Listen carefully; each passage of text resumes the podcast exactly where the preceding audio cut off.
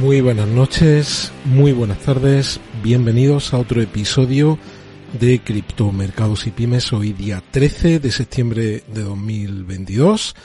Como siempre os recuerdo, si estáis viendo este directo, este streaming o lo estáis viendo en posteriori y no estáis suscritos al canal, por favor suscribiros y activar la campana de notificación podéis seguir el canal tanto en YouTube como en la cuenta oficial de Twitter que es cripto-mercado.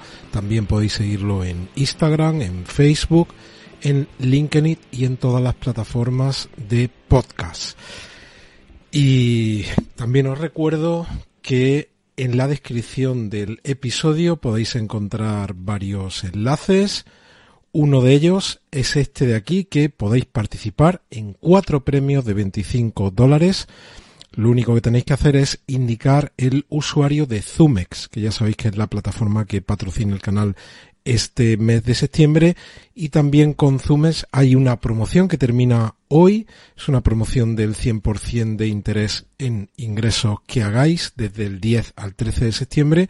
Y ese 100% solo es una semana y con un límite de 100 dólares. Tenéis el enlace aquí y por supuesto el enlace para convertiros en usuarios de Zumes en caso de que queráis. Ya sabéis que Zumes es un exchange descentralizado de derivados y que tiene ahora puesta una campaña en marcha por la que no es ningún tipo de apuesta, es simplemente una predicción. Sabéis que son patrocinadores del Villarreal y que ahora mismo, bueno, esto es lo del 100% de interés, son patrocinadores del Villarreal y todas las semanas podéis intentar predecir el resultado del Villarreal. En caso de que lo acertéis, tendréis una asignación de puntos que se pueden convertir en dinero, en otros regalos como camisetas, balones firmados, entradas del Villarreal y también cuando acertéis el resultado participáis en sorteos que directamente os pueden abonar, como en mi caso hace una semana pues acerté el resultado del, del Villarreal Elche y al final en ese sorteo me tocaron 10 dólares en la plataforma. Bueno, pues ahí está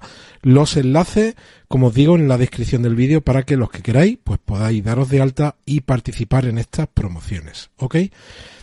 Y bueno, pues vamos a empezar con el episodio de hoy, un día, ya sabéis, pues complicado, un día bastante revuelto en el que hemos tenido datos malos de inflación, datos malos de inflación en Alemania, que se repite el dato de inflación de mayo, que había sido el pico en el caso de la economía alemana. Y también pues aquí en España como veis pues tenemos la inflación que se sitúa en agosto en el 10,5%, una décima más de lo que había previsto el Instituto Nacional de Estadística, de Estadística. Y luego pues un dato más preocupante esta es la que está dando el artículo, este 10,5%, pero este quizás el dato más preocupante que es lo que los economistas llamamos la inflación subyacente, que no tiene en cuenta ni los precios de la energía ni los precios de los alimentos frescos. Y como veis es preocupante porque no deja de crecer. Aquí tuvimos en teoría un pico en julio del 10,8, luego hemos visto un cierto retroceso en el mes de agosto desde 10,8 a 10,5, pero la inflación subyacente no da tregua y esta es la que va a costar mucho, va a costar mucho aplanar esta curva. Sobre eso, si os parece, vamos a hablar porque muchos de vosotros diréis, oye, ¿qué está pasando con, con todo este tema de los tipos de interés, de la inflación, por qué las bolsas reaccionan así de mal?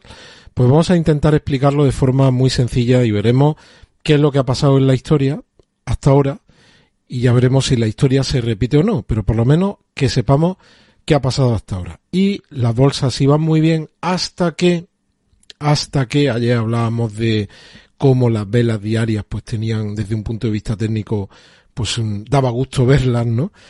Y hoy pues todo estaba bien hasta que ha llegado el dato de inflación de Estados Unidos y literalmente se han desplomado las bolsas. ¿Qué es lo que ha pasado allí? Pues que el índice de precios, el IPC mensual, aumentó el 0,1% en agosto cuando los analistas estaban esperando no una subida, sino una bajada del 0,1. Eso en términos mensuales. Y en términos anuales, lo que ha pasado es que eh, estamos hablando de un incremento del 8,3 cuando los analistas estaban esperando un incremento del 8,1. Así que a nivel mensual hemos tenido un incremento cuando estábamos esperando un decremento Y a nivel anual, los analistas esperaban un dato de inflación del 8,1 y hemos tenido del 8,3. Pero esta es la inflación general.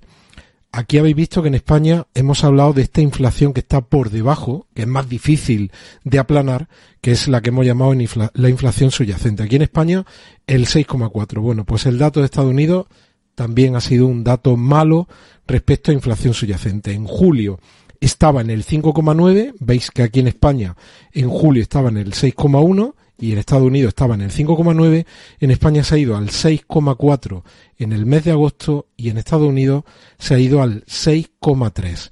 Igual que pasa aquí, porque la gráfica es idéntica, la inflación subyacente no da tregua.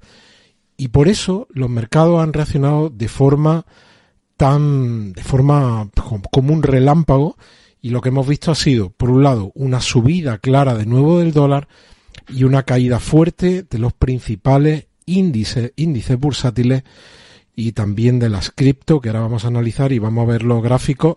Y ahora hablaremos de qué puede ocurrir, ¿no? Porque lo que realmente nos interesa es, vale, sí, todo esto está muy bien, hoy ha sido un día muy malo, pero ¿qué podemos tener por delante? Bueno, pues vamos a hablar de esto, ¿vale? De lo que podemos tener por delante. Lo primero, esta es la inflación de Estados Unidos, que ya sabéis, y, uno dice, si queréis mirar para atrás en los vídeos del canal, uno piensa, oye, ¿por qué esto de Estados Unidos marca tanto el rumbo? Porque realmente a nivel bursátil, para entenderlo y, para que lo entendáis de forma coloquial, el dinero se mueve allí.